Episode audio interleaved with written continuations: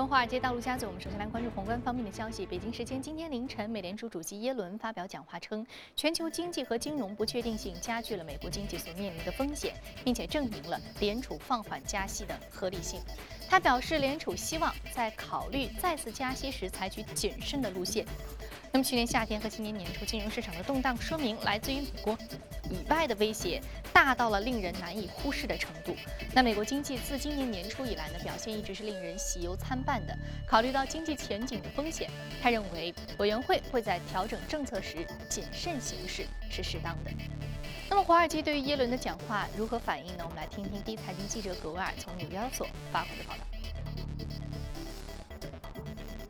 上，美联储保持了鸽派的姿态，但近期多位地区联储主席发表了鹰派的讲话，甚至暗示最快可能会在四月加息，一度令市场感到有些紧张。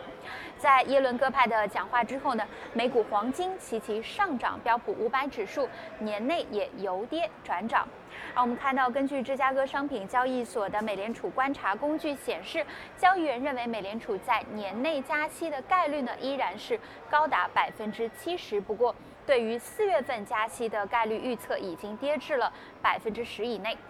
隔夜科技板块上涨明显，苹果、微软、亚马逊和脸书涨幅都在百分之二以上。周二晚间呢，周一晚间，美国司法部声明，已经无需苹果的帮助而能够破解加州恐怖袭击嫌犯的 iPhone。标普资本的分析师认为，对苹果来说，这消除了不确定性，它维持对苹果股价买入的评级。主持人。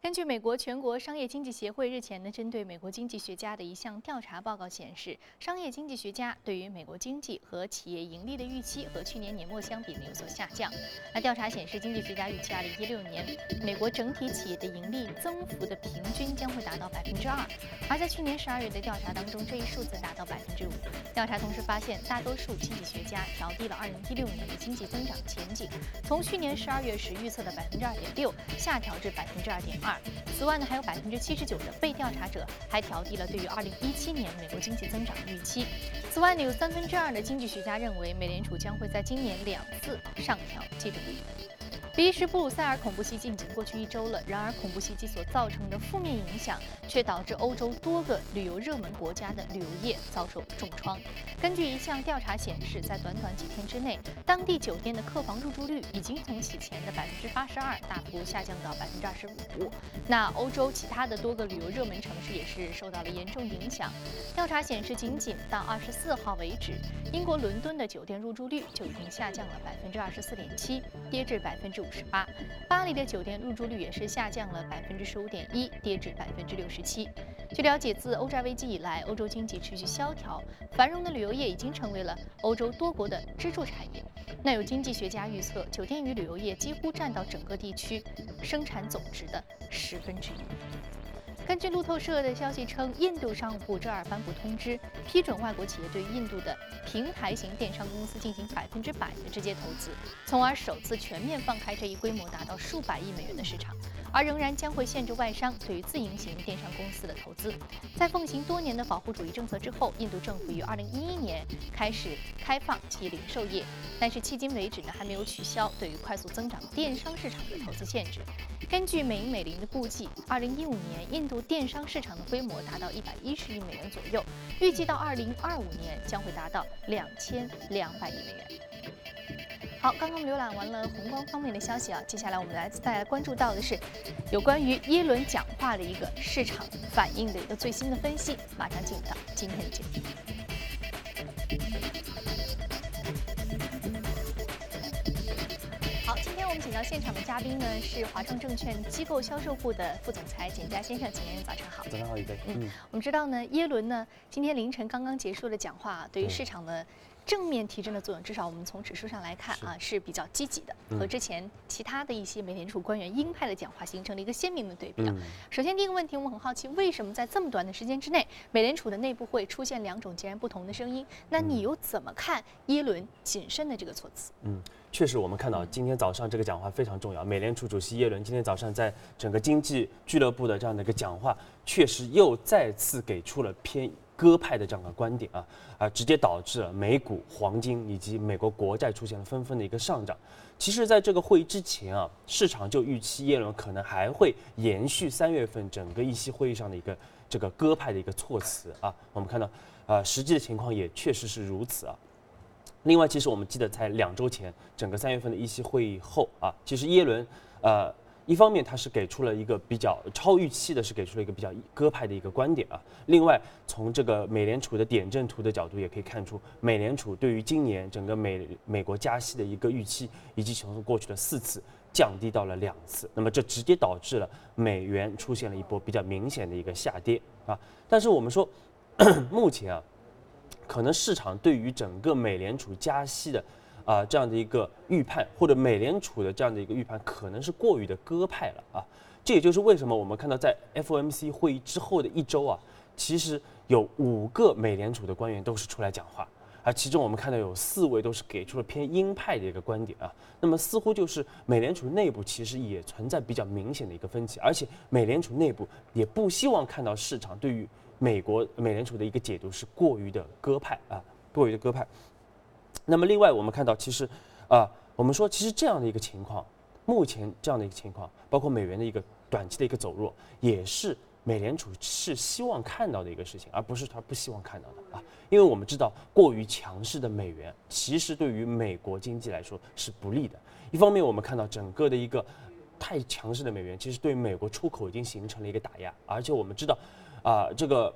呃，这个出口的目前美国的出口已经。抑制了整个美国经济的一个增长啊。那么另外我们说，如果美元走得过于强势，那么也会打压大宗商品的一个价格，那么对于通胀的预期的起来也是不利的。另外我们说整个的一个啊，如果过于美元过于强势，那么也不利于美联储来进一步的进行一个加息。因此我们说目前这个状况可能是美联储比较希望看到的一个情况。所以美联储不希望美元持续是处于一个上升的状态啊。嗯。呃，但是我们看到其实市场的情绪面受到美联储。呃，一字一句的影响是非常直接的，而且情绪反应的非常的快，市场很敏感。嗯，但其实美联储现在说是我们不想过于强势，我们是考虑更多外围市场的一个因素。呃，但是我们现在看到，其实始始终还是处于一个焦灼的状态。嗯。这个加息的第二只靴子 肯定还是要落地的。那市场怎么样去平衡？美联储怎么去平衡？接下来它的政策走向会是一个什么样的一个未来的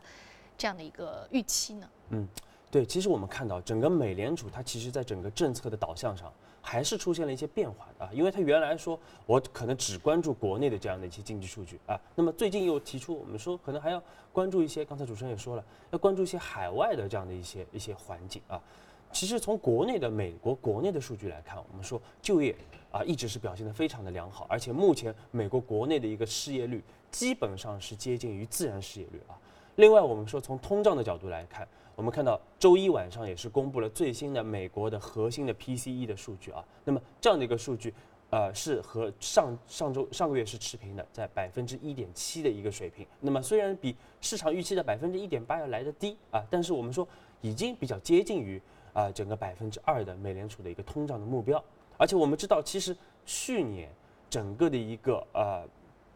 未来几个月美国的一个经济的这样的一个呃这个。通胀的一个基数是比较低的啊，那么这也就啊可以显示未来我们说未来几个月，整个美国的一个通胀率有可能进一步的一个上升啊，那么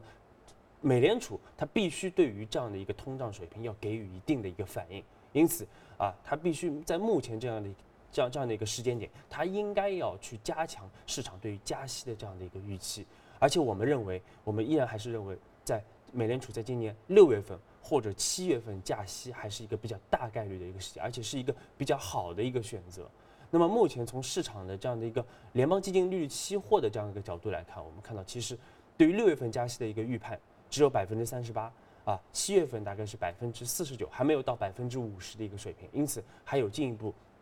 我们说美联储还需要进一步提升这样的一个预期啊。呃另外我们说，其实刚才也说到了，其实美联储也是关心整个的外围市场的一个环境啊。但是我们看到，其实短期外围市场确实已经开始逐渐的一个企稳了。包括我们看到，像原油啊，是从二月十二号开始已经大涨了百分之五十，直接带动了整个大整个大宗商品出现一波比较明显的一个反弹。那么美元也是从一百的接近一百的一个水平，呃降到了昨天它差不多九十五的一个水平啊，也是出现了一个明显下跌。包括整个新兴市场国家的股市也是出现了企稳反弹。那么总体的大环境依然是有利于美联储这个加息的啊，而且我们说短期一方面我们看到早上整个耶伦的讲话已经。给出了一个比较明确的一个信号。那么另外一个值得投资者要重点关注的这样的一个时间窗口，就是本周五即将公布的非农就业数据。我们看到三月份非农就业数，虽然上月上个月就是二月份的非农就业数据，整个的一个就业人数是比呃增长是远超预期的，但是我们看到整个薪资的增长却是低于预期，导致了美元出现了先涨后跌的这样的一个情况啊。那么我们说三月份如果整个的一个薪资增长啊是保持一个比较良好的一个状态的话，那么美联储的加息的预期还会进一步的增强啊，因此我们还说还要进一步观察这样的一个数据的一个表现。嗯，我们知道其实呃就像美联储它每一次的政策声明当中都说我们要视经济数据情况而定，再决定什么时候开始加息啊。我们知道说是六七月份甚至说八月份这个时候是比较夏季的一个时间，我们觉得今年夏天是美联储第二次加息的一个预测啊，但是不知道会不会像去年一样，我们一直说加息加息，六月份说到九月份，九月份最后到了十二月份才加息，所以说还是要看具体的一个情况。所以本周五的一个非农就业数据啊，我们到时候再届时来为您解读，看这个数据又向市场传递出了什么样的信号。那未联美未来啊，美联储加息的这个步伐将会怎么样去开启？可能呢还是要视经济数据情况而定啊，这是美联储的一个措辞。那确实美联储呢更多的考虑到了一个外围市场的情况啊。非常感谢啊，现在这一时段给我们带来的一个点评。接下来我们来关注一下呃相关。的领涨板块，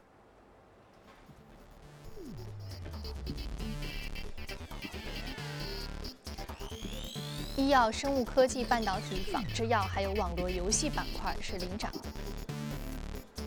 我们今天要说的是奇景光电半导体板块的个股上涨幅度百分之十六点七三，目前价格十二美元每股啊。V 二需求，说到 V 二，现在是最迅猛的一个风口啊。对，嗯，不仅仅说是是在娱乐业。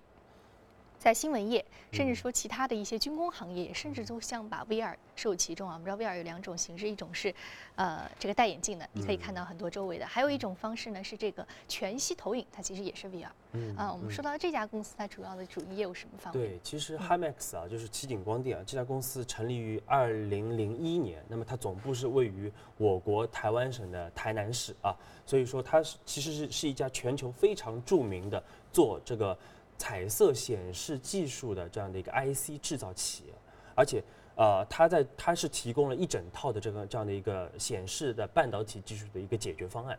那么，奇景光电其实之前最有名的就是它曾经为 Google Glass 提供过那个可穿戴的微型的投影的技术啊。虽然说最终这个 Google Glass 这个项目是最终是我们说是呃搁浅了，但是导致了这个这个奇景光电是出现了一波大跌啊。但是我们看到。今年奇景光电却又是从年头开始已经又上涨了百分之四十，而且昨天又上涨了百分之十六，啊，主要还是因为我们说，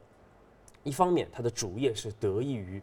中国大陆整个的一个电视机，包括四 G 手机这样的一个行业的一个爆发式的增长，啊，那么另外其实它的呃技术也是非常有可能。啊，被运用到包括我们说 Facebook 的 Oculus 啊，包括 HTC 的 Vive 这样的一些虚拟现实的一个产品当中啊，所以市场有一个比较强的这样的一个预期，它可以拿到这样的一个订单啊。其实虚拟现实我们在后面的节目中将会重点的展开啊，所以我们说从奇景光电的一个股价表现也可以看出，整个虚拟现实目前在无论是在国内市场还是在海外市场啊，其实它的火爆程度都是非常的强。嗯，不用说，VR 现在所代表的一个行业风口，这个潜力是毋庸置疑的。还包括人工智能，我们知道人工智能和虚拟现实是非常重要的两个风口啊。那稍后的节目当中呢，也将会继续来为您分析另外一只 VR 板块的个股。欢迎回来，这里是正在直播的从华尔街到陆家嘴，接下来留言一组最新的全球公司资讯。穆迪投资者服务公司周二发布研究报告称，预计呢到二零三零年前后，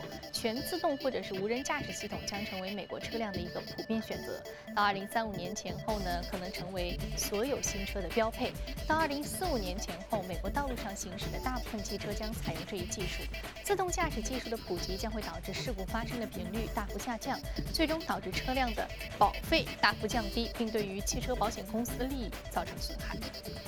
美国联邦贸易委员会周二对于大众汽车提起诉讼，指控该公司涉嫌广告欺诈，称其柴油车辆有利环保，但实际上呢，在数十万辆车上安装了作弊软件，让美国家庭消费者数十亿美元的损失。美国司法部今年一月已经起诉大众，该公司还面临五百多起与尾气丑闻相关的民事诉讼。外媒援引知情人士的消息称，呢 Sharp 和富士康董事会周三分别召开会议，讨论修改后的收购方案。在新的方案当中，富士康收购 Sharp 的报价可能至少降低两千四百五十亿日元，约合是二十一点六亿美元。富士康最初计划以六千五百九十亿日元收购 Sharp，但是后来呢，在 Sharp 的一份文件当中，发现该公司还存在此前没有披露的三千五百亿日元或有负债，而其潜在风险，因此呢。暂停了收购的行动。债台高筑的同时啊，还深陷债务债务问题。对冲基金曾经十分看好的美国太阳能巨头 Sun Edison，如今呢却是濒临破产边缘。Sun Edison 股价周二暴跌百分之五十四点七六，跌至仅剩是六十九美分，这是该股一九九五年七月上市以来首次低于一美元。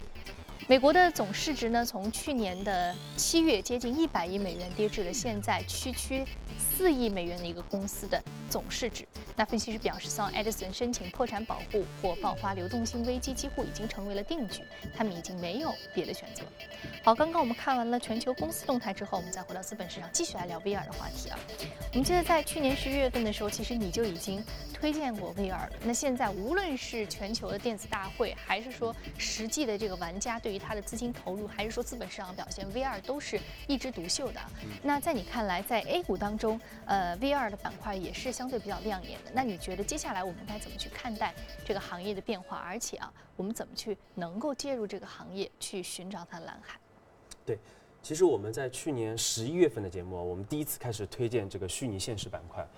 而且我们看到随后，我们当时就说，整个虚拟现实板块应该是一个啊值得投资者长期关注的、具有非常巨大投资机会的这样的一个板块。呃，目前无论是一级市场还是二级市场，我们看到它的火爆程度都是依旧的啊，而且而且是这个还不断的在一个升温的一个过程。那么今天我们说的这个 Sony 啊。我们说的 Sony，其实 Sony 也是个大家非常熟悉的一个公司啊。那么它也是日本一个很知名的一个跨国的整一个综合性的企业。它在像啊游戏啊，包括影视啊，以及这个信息产品方面啊，都是处在一个全球的一个领先的地位。而且目前 Sony 它和其他的可能日本像包括像夏普这种濒临倒闭的公司不一样，它其实还是。它在游戏产业，它依依然是三巨头之一，而且在那个电影产业，在好莱坞，它也是六大这个电影制造商之一啊。所以说，它的一个全球竞争力确实比其他的日本企业来的强得多得多啊。那么我们今天特别提到索尼啊，主要是因为它那个三月十六号凌晨，它是发布了它的最新的 PlayStation VR 的这样的一款产品，那么预计在十月份将会正式的进行一个销售。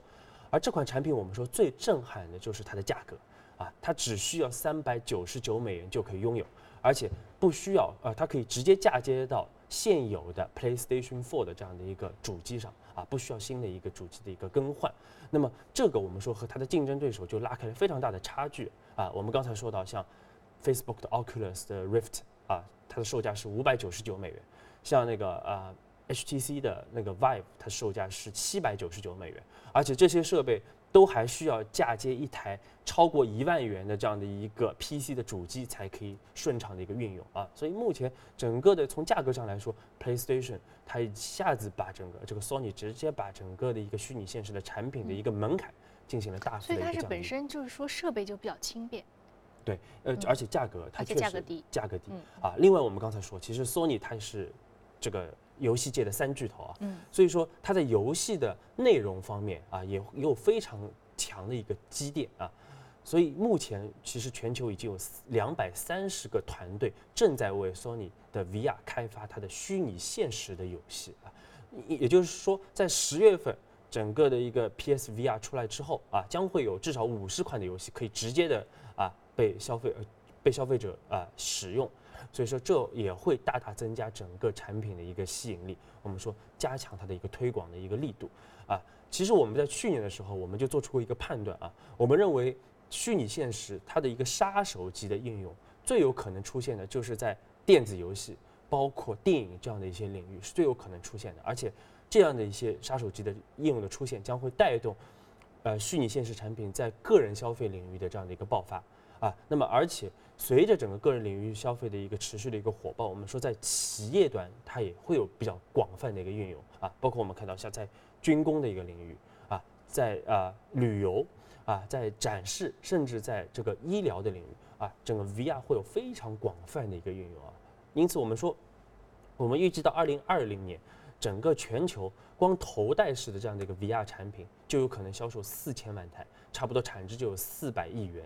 那么，如果再加上内容这样的一些相关的一个产业，整个产值就将达到一千亿元。那么，从长期来看，我们说 VR 将所牵动的整个产业链将有望超过万亿元，因此是一个非常庞大的，可以和智能手机相媲美的一个非常重要的一个啊科技的一个创新啊。那么。会给投资者带来大量的一个投资机会，还是值得重点关注和长期关注。嗯，我觉得 VR 它是一个关于想象力的行业啊。嗯，我们只要是能够想象到它未来的一个应用，但是就像我们一开始去畅想 3D 打印的时候一样啊，一直就是觉得 3D 打印应用非常广泛，但是它可能有一些核心的技术壁垒，现在使得 3D 打印并没有当时我们预想的那么红火了。那么我说到2020年还有三年还四年的时间，呃，那么呃，在这个过程当中，其实我们看到的所有这个 VR 未来可能有的一个应用。呃，就是说，它这个想象力空间有多大，并且它现在还有多少的壁垒要去克服？嗯，所以其实我们最关心的就是，比如说像 PlayStation 这些核心的产品的这样的一个推广的一个程度。我们可以在十月份，我们可以看 PlayStation 的 VR 到底会给消费者带来多好的、多优质的一个体验。我们可以来。在对整个产业进行一个深入的一个判断。嗯，好，那我们还是要看最新一款产品的推出啊，能够给市场带来什么样的颠覆和震撼。好，接下来我们再来关注到的是另外一只个股啊，迪士尼。迪士尼呢，已经开始开售门票了啊。那我们说到迪士尼板块，近期可能又将迎来一波新的这样的一个上涨的势头。那你怎么看这个板块？